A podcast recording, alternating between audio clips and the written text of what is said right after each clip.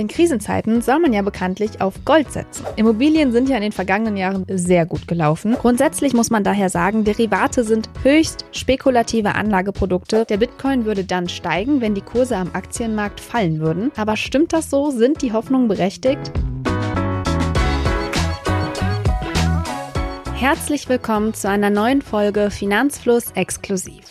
Krisenzeiten können ganz schön nervös machen. Ein aktueller Leitzins von 4% aufgrund der Inflation und weitere Zinserhöhungen in Aussicht, Rezession und dadurch Unsicherheit in der Wirtschaft, aber unter anderem eben auch durch die angespannte geopolitische Lage.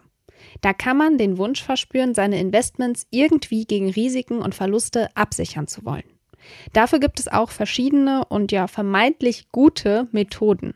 Allerdings sind eben einige davon oft gar nicht so sinnvoll, wie sie vielleicht zunächst scheinen.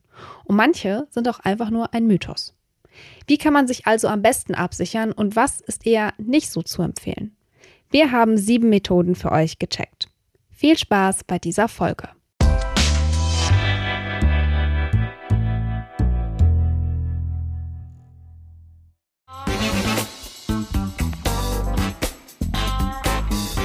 Wer investiert, dem ist bekannt, bei Investitionen in andere Währungen, zum Beispiel in den US-Dollar, entsteht ein Währungsrisiko. Denn wenn der Euro gegenüber dem US-Dollar an Wert gewinnt, bekommt man für einen US-Dollar weniger Euro zurück. Allerdings funktioniert das eben auch andersherum. Der Euro kann gegenüber dem Dollar an Wert verlieren und somit würde man mehr Euro zurückbekommen. Dann spricht man von einer Währungschance und einem Währungsgewinn. Währungsrisiken gibt es potenziell auch in einem diversifizierten langfristigen ETF-Portfolio, denn ein MSCI World ETF besteht beispielsweise überwiegend aus US-Dollar, und zwar zu 68 Prozent, und die zweitgrößte Position ist der Euro mit 9 Prozent. Danach folgt dann der japanische Yen mit 6 Prozent. Wichtig ist hier aber trotzdem zwischen den folgenden Punkten zu trennen. Zum einen gibt es die Fondswährung, also die Währung, in der zum Beispiel ein ETF aufgelegt ist. Es gibt zum Beispiel ETFs, die in US-Dollar aufgelegt sind und dann gibt es den gleichen ETF auch nochmal in Euro. Das erkennt man dann meistens schon am Namen. Der MSCI World in Dollar ist in der Krise 2022 zum Beispiel viel tiefer abgestürzt als der MSCI World in Euro. In der ETF Performance sieht man also einen vermeintlichen Unterschied. Kommen wir jetzt zum großen Aber. Der Broker rechnet die Fondswährung automatisch in deine Währung um, sodass man durch den Wechselkurs letztlich wieder die gleiche Performance bekommt. Heißt, am Ende kommt es aufs Gleiche drauf raus. Es gibt also keinen Unterschied, ob die Fondswährung nun US-Dollar oder Euro ist. Das lässt sich auch nochmal an einem Beispiel verdeutlichen. Man kauft zum Beispiel eine Aktie in US-Dollar und die macht 5% Gewinn. Der Währungseffekt sorgt für minus 2% in Euro. Das macht in Euro gemessen einen Gewinn von 3%. Dein Broker rechnet das aber automatisch in deine Heimatwährung um und du siehst den Gewinn dann auch direkt in Euro. Es ist also egal, in welcher Währung der Fonds ausgelegt ist. Und dann gibt es noch die Währung der Unternehmen in einem ETF. Besteht der ETF zu einem großen Teil aus Unternehmen, die in Dollar gelistet werden und wertet der Dollar ab, drückt das natürlich die Performance. In unserer ETF-Suche kannst du zum Beispiel auch sehen, wie viele Währungen im jeweiligen ETF enthalten sind und dadurch auch sehen, wie diversifiziert das Währungsrisiko ist. Und dann gibt es noch die Währungen, in denen die Unternehmen ihren Umsatz machen. Unternehmen, die international aktiv sind, verkaufen zum Beispiel ihre Produkte auf der ganzen Welt und verdienen somit auch Geld in vielen verschiedenen Währungen. Somit sind sie auch Währungsschwankungen ausgesetzt. Aber diese vielen Wechselkurse können theoretisch auch stabilisierend wirken, wenn sie eine geringe Korrelation miteinander haben, also sich untereinander ausgleichen. Und so können sich Unternehmen quasi gegen entstehende Währungsrisiken absichern. Aber wie kann man sich jetzt als Anlegerin oder Anleger am besten selbst gegen Währungsschwankungen absichern? Das geht zum Beispiel durch gehatchte ETFs, zum Beispiel den MSCI World Euro Hedged. Hedge ist Englisch und steht einfach für absichern. Man erkennt also an dem Zusatz Hedged im Namen des ETFs, dass dieser ETF abgesichert wird. Dabei werden die Währungsrisiken aus den Fremdwährungen, die in dem Fonds enthalten sind und eben nicht Euro sind, durch Währungsderivate abgesichert. Zum Thema Derivate kommen wir gleich auch noch. Hier aber mal ein Beispiel. Man investiert zum Beispiel in Schweizer Staatsanleihen. Hier würde man dann auf den recht stabilen Anleihekurs das Währungsrisiko hinzufügen. Die kann man durch Hedging wieder eliminieren. Aber so sichert man sich dann zwar gegen Risiken ab, Man nimmt sich dann aber eben auch die Chance auf Gewinne durch Währungsschwankungen. Ist es also sinnvoll, sich gegen Währungsrisiken abzusichern? Wenn man langfristig anlegt, dann ist es ehrlich gesagt ziemlich unmöglich, sich gegen das Währungsrisiko über die gesamte Anlageperiode von 10, 15, 20 Jahre abzusichern. Das geht meist nur kurzfristig. Daher ist es für einen langfristigen Anlagehorizont eben nicht zu empfehlen und dann eher sinnvoll bei kurzfristigen Spekulationen. Außerdem gibt es Absicherung nicht umsonst. Ein gehatchter ETF kostet in der Regel deutlich mehr als ein nicht gehatchter ETF. Denn in die Derivate zur Absicherung muss schließlich auch investiert werden. Und das mindert wiederum die Rendite. Wenn man möchte, kann man sich auch selbst eine Art Absicherung bauen, indem man sich neben dem MSCI World ETF mit überdurchschnittlich viel US-Dollar auch einen MSCI Europe ETF, der nur in Euro-Werte investiert, hält. Aber insgesamt gesehen haben Wechselkurse rein mathematisch eine erwartete Rendite von 0%. Das bedeutet, langfristig wird mit Wechselkursen kein Gewinn erwartet, da Risiko und Chance sich ausgleichen. Das heißt, die Chance, durch Wechselkurse Geld zu verlieren, ist genauso groß wie die Chance, Geld zu verdienen. Denn wie schon gesagt, neben einem Währungsrisiko gibt es also immer auch die Chance auf Gewinne. Heißt, wer langfristig anlegt, braucht keine Währungsabsicherung in Form von gehatchten ETFs, denn auf Sicht von Jahrzehnten gleichen sich die Schwankungen eben wieder aus. Gerade wenn man ein diversifiziertes, langfristiges Portfolio hat, hat man auch ein diversifiziertes Währungsrisiko auf diese lange Sicht. Kommen wir jetzt, wie angekündigt, zu den Derivaten. Und erstmal zu der Frage, was sind überhaupt Derivate und wie funktionieren sie? Derivate sind Finanzprodukte, die von einem anderen Produkt, dem Basiswert, abgeleitet sind. Dieser Basiswert kann vieles sein, zum Beispiel Aktien, ein Index oder auch Kursentwicklung. Zu Derivaten zählen Optionen, Futures, Swaps, CFDs und auch Aktienanleihen, also einige Begriffe, die man sicher schon mal so gehört hat. Und was vielleicht auch noch hilfreich ist, ist zu wissen, wo sie gehandelt werden. Und zwar an der Börse oder eben auch an ganz eigenen Börsen wie der Eurex oder auch außerbörslich, also over the counter. Derivate profitieren vom Kursanstieg oder Fall des Basiswerts. Man kann damit also auf den Kursverlauf des Basiswerts wetten, ohne den Basiswert jetzt selbst kaufen zu müssen, also zum Beispiel auf einen Anstieg des Ölpreises wetten. Mit ihnen kann man also spekulieren oder sie auch nutzen, um sich gegen Kursschwankungen abzusichern, somit zum Beispiel auch gegen Währungsrisiken.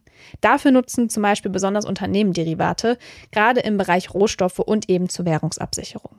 So kann man sich zum Beispiel mit einem Future für den Verkauf zum Zeitpunkt X gegen Kursschwankungen zum selben Zeitpunkt X absichern. Da spricht man dann eben auch von Termingeschäften. Wichtig ist, bei Derivaten zwischen bedingten und unbedingten Derivaten zu unterscheiden. Bedingte Derivate müssen nicht ausgeführt werden. Da spricht man dann von Optionen und diese Option kann eben verfallen, zum Beispiel weil der Kurs wieder erwartend stärker gestiegen ist. Um diese Option überhaupt zu haben, zahlt man dann aber eben auch eine Optionsprämie an den potenziellen Käufer. Unbedingte Derivate wie Futures und Swaps finden hingegen auf jeden Fall statt. Falls du dich gerne noch mehr mit Derivaten beschäftigen möchtest, dann schau gern mal in die Show Notes. Da findest du ein paar weitere Finanzlos-Videos und auch Texte zum Thema. Es geht bei Derivaten also darum, sich den Preis eines bestimmten Rohstoffs oder Wertpapiers oder eines Währungskurses für die Zukunft zu sichern. Deswegen nutzen auch viele institutionelle Investoren und eben auch Unternehmen solche Hedge-Geschäfte, um sich vor Kursschwankungen, Preisverfällen oder eben auch Preisexplosionen abzusichern. Hier auch nochmal ein Beispiel. Ein deutsches Unternehmen, das international agiert und seinen Umsatz überwiegend in den USA macht, kann das zum Beispiel nutzen. Denn wenn der Dollar gegenüber dem Euro verliert, würde das für das Unternehmen Umsatzrückgänge bedeuten. Stattdessen kann das Unternehmen mit einem Derivat auf den Euro setzen und seine Verluste so teilweise oder sogar vollständig ausgleichen, wenn der Dollar tatsächlich schwächeln sollte. Mittlerweile machen aber auch immer mehr Privatanlegerinnen mit. Aber ist das wirklich empfehlenswert? Wir sind der Meinung, man kann Derivate zur Risikoabsicherung nutzen, wenn man wirklich versteht, wie sie funktionieren und auch die Konditionen und Kosten überblickt, also so Sachen wie Spread und Rollverluste. Für die Mehrheit der Privatanlegerinnen ist diese Methode deshalb vermutlich eher nichts. Das Problem dabei ist auch, dass das Risiko bei Derivaten eher schwer zu sehen und ja zu identifizieren ist, da oft etwas völlig Unvorhergesehenes passieren kann und man dann eben sehr starke Verluste macht. Außerdem ist auch noch wichtig zu wissen, dass zum Beispiel Zertifikate nicht als Sondervermögen gelten, wie zum Beispiel Einlagen in ETFs. Das heißt, wenn der Herausgeber von dem Zertifikat pleite geht, also zum Beispiel eine Bank, dann fließt das investierte Kapital mit in die Insolvenzmasse und das ist zum Beispiel vielen Anlegern bei der Pleite der Bank Lehman Brothers in der Finanzkrise 2008 passiert. Grundsätzlich muss man daher sagen, Derivate sind höchst spekulative Anlageprodukte mit einem unendlich hohen Risiko für Verluste, die dann eben auch potenzielle Gewinne, die man bis dahin gemacht hat, komplett zunichte machen können und auch Menschen in den finanziellen Ruin treiben können. Kommen wir jetzt zur dritten Methode und das sind die sogenannten Stabilitätsaktien. Denn trotz gestiegener Zinsen sind Aktien ja nach wie vor die Anlageklasse, mit der man am ehesten eine solide Rendite zum Ausgleich der Inflation erzielen kann. Das zeigt sich mit einem Blick auf die historische Rendite am Aktienmarkt. Und in den letzten Monaten war deswegen auch immer öfter zu lesen, dass sich deswegen auch sogenannte Stabilitätsaktien im Portfolio lohnen würden. Gemeint sind damit Aktien von Unternehmen, die zuverlässig stabile Erträge und eine solide Bilanz haben und deswegen auch in wirtschaftlich schwierigeren Zeiten immer noch gute Zahlen vorweisen. Heißt, sie sind also nicht so anfällig für konjunkturelle Schwankungen und es geht bei ihnen auch eben nicht um ein möglichst großes Wachstumspotenzial, sondern eher um eine konstante Nachfrage nach den Produkten. Denn diese Unternehmen sind dann eben vor allem die, die Produkte herstellen oder Dienstleistungen anbieten, die wir alle im Alltag brauchen und auf die wir auch alle erstmal nicht so schnell verzichten würden, wenn die Inflation noch weiter steigen oder die Rezession sich noch mehr verschlimmern würde. Dazu gehören zum Beispiel eben Lebensmittel oder auch Hygieneprodukte, aber auch einige Dienstleistungen und IT-Güter. Und all das liefern uns viele international agierende Unternehmen, aber auch der Mittelstand.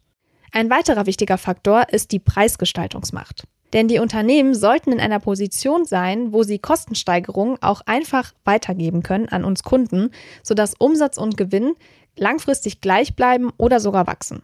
Also sie müssen quasi einen Wettbewerbsvorteil haben, wie bei sogenannten Burggrabenaktien. Ja, und dabei soll eben dieser ominöse Burggraben vor der Konkurrenz schützen, sodass man langfristig steigende Gewinne verzeichnet. Im Englischen spricht man da übrigens von Mode Stocks und das Wort Mode kommt euch jetzt vielleicht bekannt vor, einigen von euch vielleicht zumindest, denn der Star-Investor Warren Buffett, der verfolgt ja bekanntlich die Mode Strategy. Aber jetzt nochmal zurück zur Preisgestaltungsmacht, denn die entsteht eben durch strategische und oft auch einzigartige Wettbewerbsvorteile, zum Beispiel durch spezielles Wissen, was es in einem Unternehmen gibt, oder auch durch beliebte Marken, die ein Unternehmen im Portfolio hat, aber auch durch Skaleneffekte, also Kostenvorteile. Die Unternehmensgröße spielt dann da auch eben eine große Rolle, aber auch der Zugang zu speziellen und vielleicht auch seltenen Ressourcen, aber auch die politische Rückendeckung. Ein Beispiel, das in diesem Zusammenhang oft genannt wird, ist zum Beispiel Alphabet, also der Mutterkonzern von Google. Aber sollte man jetzt zur Absicherung auf Stabilitätsaktien setzen?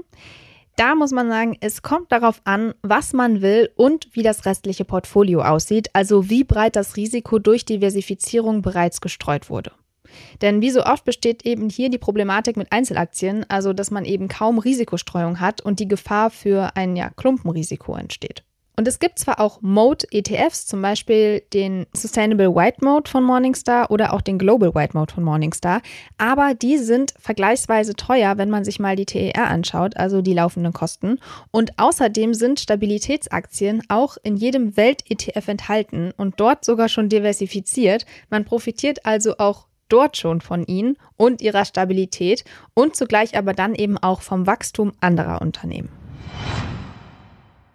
Kommen wir zur Methode 4 und das ist ein sehr alter Ratschlag, denn in Krisenzeiten soll man ja bekanntlich auf Gold setzen. Das ist aber nicht nur ein alter Ratschlag, sondern vor allem auch ein Mythos.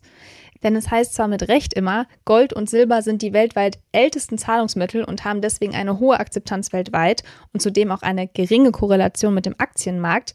Und ja, es gab in der Vergangenheit auch Phasen, wo der Goldkurs besser als der Aktienmarkt performt hat, aber dafür gibt es eben keine Garantie. Denn die Risikokennzahlen, die zeigen, der Gold- und Silberpreis, die schwanken genauso stark wie der Aktienmarkt. Schaut man sich nämlich zum Beispiel mal die Zahlen für die Krisenzeiten an, wie während der Finanzkrise, dann zeigt sich, dass Gold im Gegensatz zu Silber und zum MSCI World eine positive Performance hingelegt hat. Letztes Jahr, von Ende 2021 bis 2022, ist aber zum Beispiel auch der Goldpreis gefallen. Trotzdem meinen ja aber auch viele, dass Gold zumindest vor Inflation schützen kann.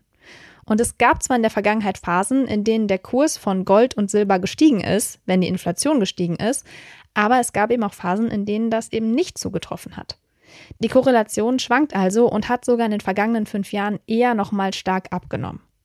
Gold und Silber schützen also nicht sicher vor Inflation. Und ein weiterer Nachteil ist sowieso, es gibt keine laufenden Erträge, also keine Zinsen oder Dividenden, wenn man in Gold investiert, sondern man profitiert dann eben einfach durch Kursgewinne und die basieren dann bekanntlich auf Angebot und Nachfrage.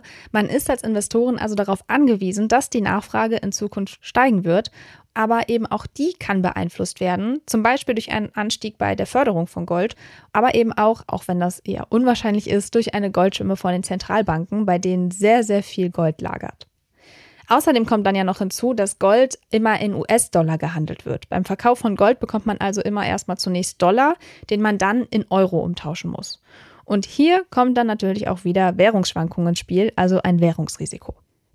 Halten wir also fest, Gold ist keine sichere Krisen- oder Inflationsabsicherung und Silber, wie die Zahlen uns zeigen, erst recht nicht.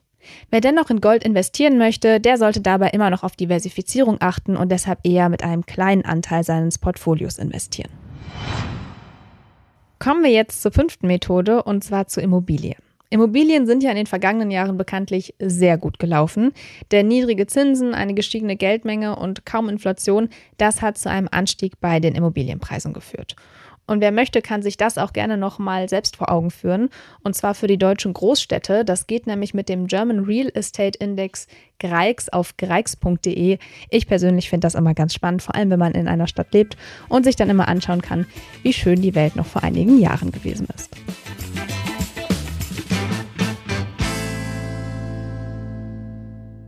Aber zurück zum Thema. Es gibt ja mehrere Möglichkeiten, in Immobilien zu investieren. Option 1 ist natürlich die eigene Immobilie. Und wer eine eigene Immobilie hat und diese vielleicht sogar vermietet, der kennt das. Man muss sich eben um die Instandhaltung und Co. kümmern.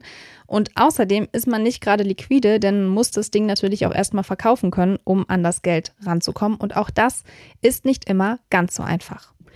Außerdem besteht bei der eigenen Immobilie natürlich immer ein eindeutiges Klumpenrisiko, denn wenn man all sein Geld in eine Immobilie steckt und mit dieser Immobilie irgendwie was passiert, dann ja, hat man ziemlich, ziemlich Pech gehabt. Und es gibt auch immer ein politisches Risiko, denn man ist gegebenenfalls sehr abhängig von Gesetzesänderungen. Etwas bequemer ist es da anders, und zwar in Immobilienwerte zu investieren. Denn mit der Beimischung von Immobilien kann man sein Portfolio auch stabilisieren, zum Beispiel durch relativ wertbeständige Immobilienwerte. Und zwar geht das mit sogenannten REITs oder auch mit Aktien einer Aktiengesellschaft, die in Immobilien investiert. Aber kommen wir erstmal nochmal zu den REITs. Das ist eine Sonderform von Immobilienaktiengesellschaften, die sich an bestimmte Regeln wie eine festgelegte Gewinnausschüttung und auch eine Streubesitzquote halten müssen. Und noch dazu genießen REITs einige Steuervorteile. Als Aktionär ist man jedoch eben Miteigentümer dieser Gesellschaft, auch mit allen unternehmerischen Chancen und Risiken. Allerdings muss man auch dazu sagen, dass REITs sehr, sehr stark reguliert sind. Ja, und ein Vorteil gegenüber einer Immobilie, die man eben selber hat, ist auf jeden Fall, dass diese Wertpapiere ganz normal an der Börse gekauft und auch wieder verkauft werden können. Man ist also sehr, sehr viel liquider.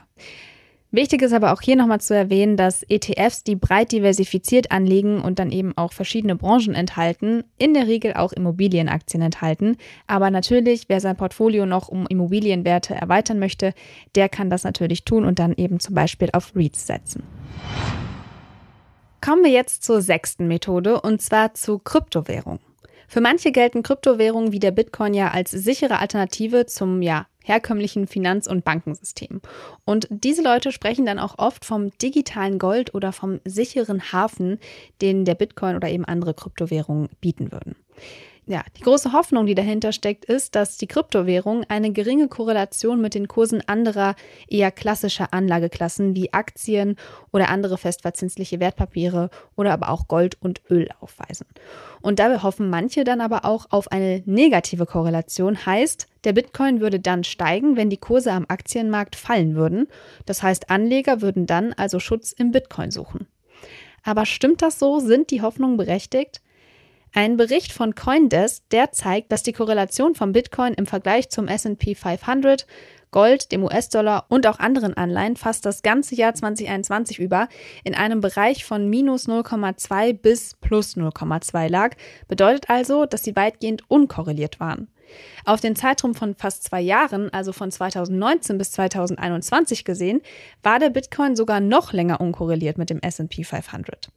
Der Coindesk-Bericht zeigt aber auch, dass der Bitcoin im letzten Quartal von 2021 dann angefangen hat, mit dem SP 500 zu korrelieren. Und die 90-Tage-Korrelation zwischen ihnen stieg dann von 0,2, was eben keine wirklich signifikante Korrelation bedeutet, auf knapp 0,6, was schon eher für eine starke Korrelation spricht. Ähnlich war es dann auch wieder im März diesen Jahres zu beobachten.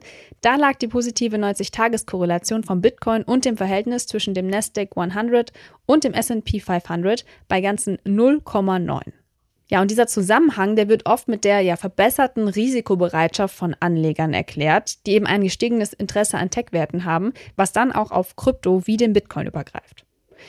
Trotzdem, auch wenn die Korrelation mit dem SP 500 Ende 2021 teilweise hoch war und auch jetzt wieder im März ziemlich hoch war, korreliert der Bitcoin nachgewiesen nicht immer. Und Beobachter sagen, dass die Korrelation eben fällt, wenn die Marktbedingungen für den Bitcoin und Krypto sicherer werden. Und wir wissen, was das bedeutet. Das heißt, im Laufe der Zeit kann sich die Korrelation also immer mal wieder verändern.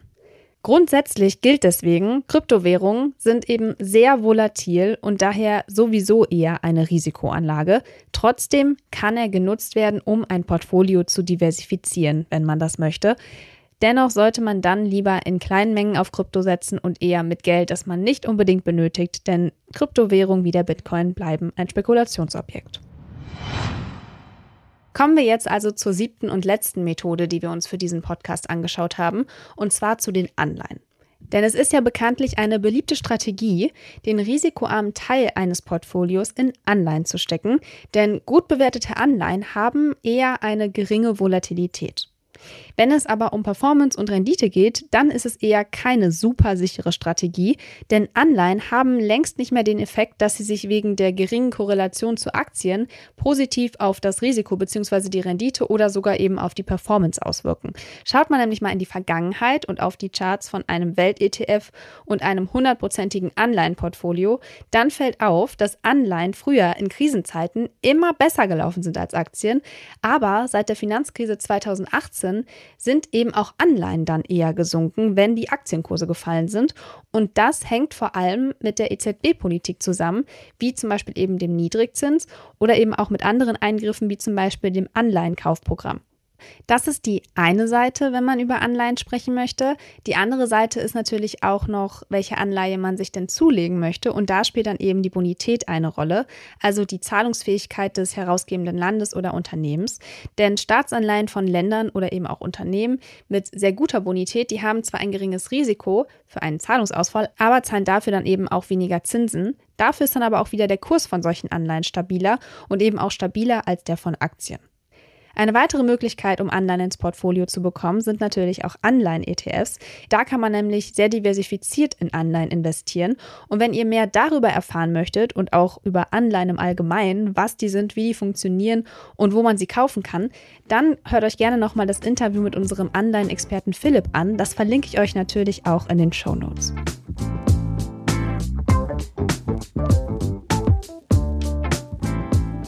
Kommen wir zum Fazit dieser Folge und vielleicht ist es euch auch schon während des Hörens aufgefallen. Viele der Anlageklassen, die wir jetzt gerade besprochen haben und die eben oft zur vermeintlichen Absicherung genannt werden, sind schon automatisch in einem breit gestreuten Weltportfolio, zum Beispiel eben in einem MSCI World ETF enthalten. Aber wer will und sich mit bestimmten Finanzprodukten eben auch wohlfühlt, der kann natürlich auch noch andere Anlageklassen beimischen und na, natürlich auch Geld aus Festgeld- oder Tagesgeldkonto packen, vor allem jetzt gerade, wo es endlich wieder Zinsen Zinsen gibt. Und ansonsten gilt, wie eigentlich ja immer, langfristig und diversifiziert anlegen und in turbulenten Phasen nicht gleich in Panik verfallen, ist auf lange Sicht gesehen der beste Schutz gegen Krisenzeiten und Inflation.